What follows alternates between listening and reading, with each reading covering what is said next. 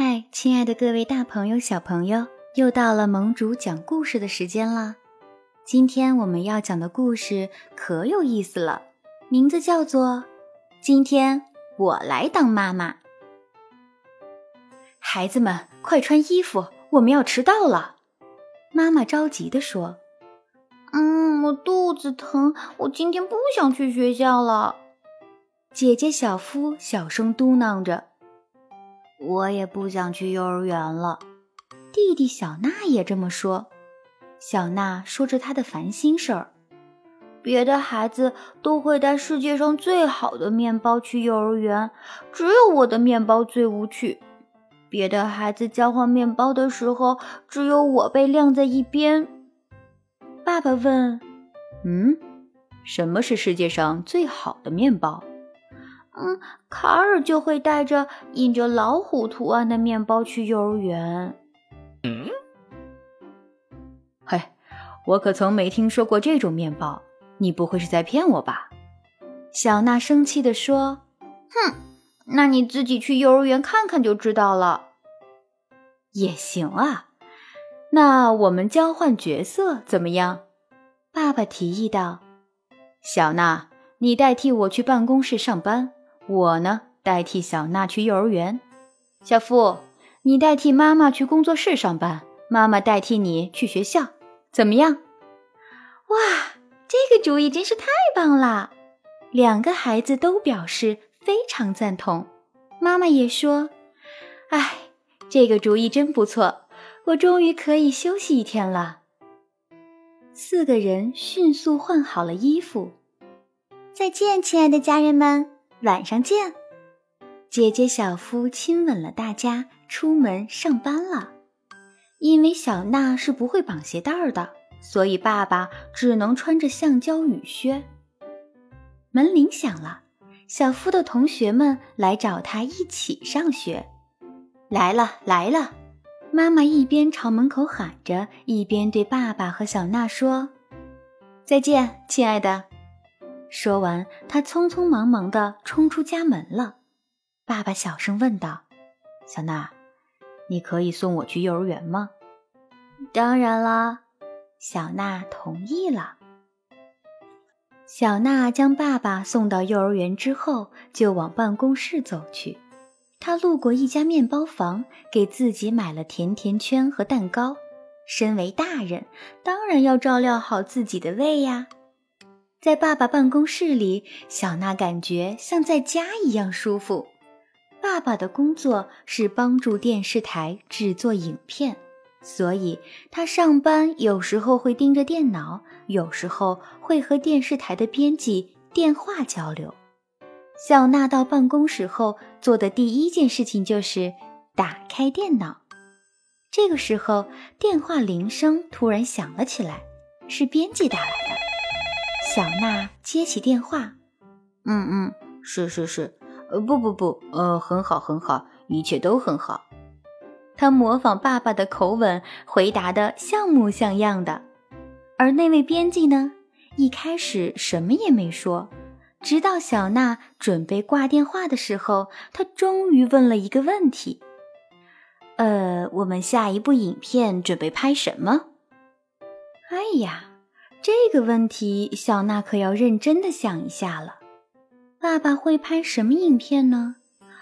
他会不会拍一部关于狮子的影片？小娜喜欢狮子，她知道所有关于狮子的知识。这个时候，她在爸爸的办公室里看到一本介绍蚂蚁的书。小娜对蚂蚁不是很感兴趣，不过爸爸好像说过蚂蚁的事。于是他回答编辑说：“嗯，蚂蚁下一部影片拍蚂蚁。”然后就挂断了电话。再看看爸爸这边，幼儿园的早晨有集体活动，爸爸和其他小朋友一起玩了捉迷藏。紧接着，老师带着大家一起唱歌。爸爸很喜欢这个环节，因为他最擅长唱歌啦。午饭之后，梅琳娜问大家：“要不要玩过家家？”卡尔提议道：“对呀，小娜可以扮演小宝宝，我们来照顾她。爸爸可不喜欢这个游戏，他更希望这群小朋友躺下来，大家一起安静的睡个午觉。到了下午茶的时间啦，爸爸打开盒子之后，发现里面装着一小块昨天剩下的面包，他有些伤心了，因为小娜忘记给爸爸带上一块新鲜的面包了。这时，卡尔拿出了他的面包。哇，他的面包上真的印着一只老虎哎！爸爸从来没见过这么棒的面包，于是他更加失望地合上了自己的盒子。爸爸小声地说道：“，虽然昨天的面包变硬了，不过倒像是牛仔手枪嘛。哼，剩面包也没那么无趣嘛。”再来看看姐姐小夫。在妈妈的工作室里，小夫见到了贝尔阿姨。妈妈和贝尔阿姨都是插画师，他们为杂志和书籍创作插画。贝尔阿姨问道：“哎呀，你们母女俩是不是在给我出难题呀？”“啊，不是的。”小夫赶紧回答：“我妈妈今天想要休息一下，所以我来替她工作。”啊，原来是这样啊！贝尔阿姨端起了一杯泡好的茶，妈妈的书桌上放着一本书，是一本关于大海的书。贝尔阿姨说道：“你妈妈在为一家环境保护组织创作插画，目的是为了拯救大海里的鲸鱼。不过，她应该还没画多少。”哇，拯救鲸鱼！小夫觉得这个主题棒极了。于是他拿起画笔开始工作。嗯，画鲸鱼也不是一件容易的事儿啊。刚到下午，小夫就觉得好累呀。下班回家之前，不如先去买东西吧。小夫推着购物车在超市的一排排货架之间穿行，售货员不断向他推荐熏肠和猪肉。一位妈妈牵着孩子的手走过来，对小夫说：“哎，我多希望不用带孩子，一个人来买东西呀。”小夫听了很骄傲，他呢是一位称职的家庭主妇了。但是，当他走出收银台，需要自己拎起重重的购物袋时，他就不再那么想了。妈妈呢？妈妈去哪儿了？早上门铃响完之后，妈妈就冲了出去。她看到了小夫的小伙伴伊兰和娜塔莎。妈妈对他们说：“今天我是小夫。”依兰说：“啊，必须是今天吗？我们原计划把宝贝抢回来的。”妈妈有点不太确定，她问道：“啊，什么宝贝啊？”娜塔莎叹了口气。啊，你肯定不知道，我们最近发现了一件很值钱的古董，但是索菲和他的小伙伴们认为那只是一个很难看的旧钱包。总之，他们把我们的宝贝抢走了。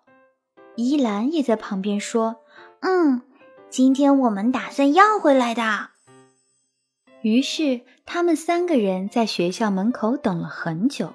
终于等到了索菲和他的小伙伴们，娜塔莎喊道：“快点把我们的宝贝交出来！”接着依兰也上前推搡起他们来。妈妈觉得女生之间解决问题可不应该靠打架呀，于是她马上制止了他们。“哎，住手！姑娘们，我们来场比赛怎么样？